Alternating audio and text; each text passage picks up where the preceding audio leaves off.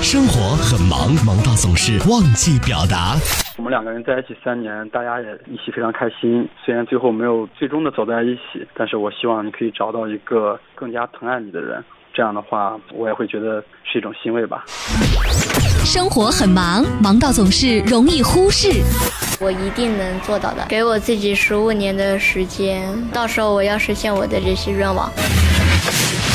上班路上，你想对谁喊话，又想对谁表达？陶乐慕容加速度城市爆话机，城市爆话机，真情速递，千里传情。Call you now。我叫张玉环，今年五十二岁，现在在杭州帮女儿带小宝宝。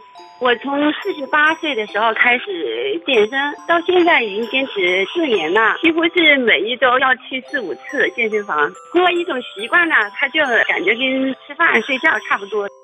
因为我是从四十八岁开始健身的嘛，呃，我觉得健身从任何时候开始都不晚。通过这四年来的话，年纪是在增长，但是。人家看到我的时候就觉得，嗯，我的整个精神面貌，包括呃外表啊，都感觉跟十年以前没多大变化。不管我出门走到哪儿，呃，带着我的外甥女儿，人家总是以为我是他妈。多年以前认识的老朋友啊，过几年没见我，再一见见面的话，他会很吃惊，会说怎么会看起来比以前更年轻？他们就像是一面镜子一样。他会提醒你啊，你比以前更年轻了。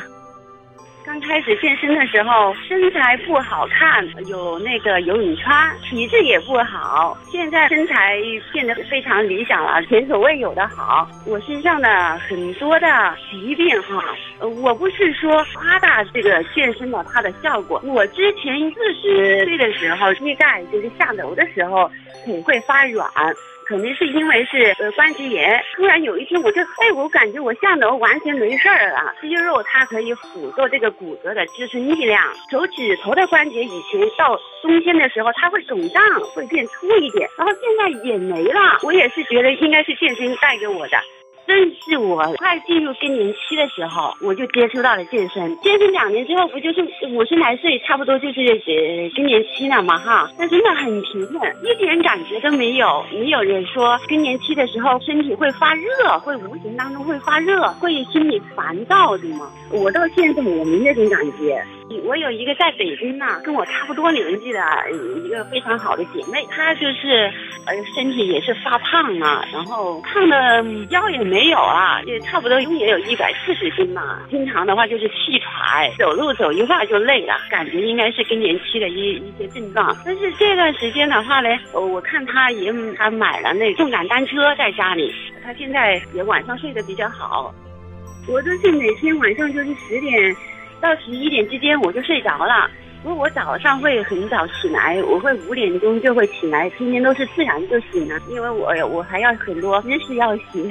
呃，每天早上五点钟起来念书法，差不多一个多小时，完了之后的话会学习一些英语啊。因为之前接触到一些国外的朋友，为了就是方便跟他们聊天，就开始学英语。因为对于国外的人来说的话，学汉语对对于他们来说太难了。我们学英语还是比较简单，现在的话也能跟他们一些日常的英语交流都可以来的，嗯。呃，人家也是在问我说，是是怎么样保持这样一种状态？我就认为学习和健身这两样结合，真的是非常完美的一个结合。因为学习的人，你永远是一个好奇的一种心态，希望去探索更多的未知。只有这样的一种心态的人，他的心是年轻的。你加上健身结合起来，对吧？这样里外一结合，你这就完美了，不是吗？哎，有时候人家我也是会说，你看你四十五十岁了，学什么英语啊？翻着个手机在那一个一个英语单在那拼写跟着读。我说我这如果说我要是活到一百岁的话，我现在才五十岁，我才活到一半呢，无限可能等着我，我为什么不学，对吧？那我们家那个小外孙女的话呢，一看见我发那个健身的视频的话，她会凑过来说：“哎呀，外婆，我希望我以后老了的时候也跟你一样的帅，多有意思！一个老外婆，她给你的是一个帅的评价，是一个酷的评价，多好啊！”我要对我这个年纪的姐妹们喊话：到了我们这个年纪，更年期千万不要放弃，我们还是要呃保持一种年轻的心态。想学什么，咱们继续去学，就是学习和健身，咱们组合起来的话，我们才能保证自己真正的年轻态。就活在此刻，勇敢去快乐。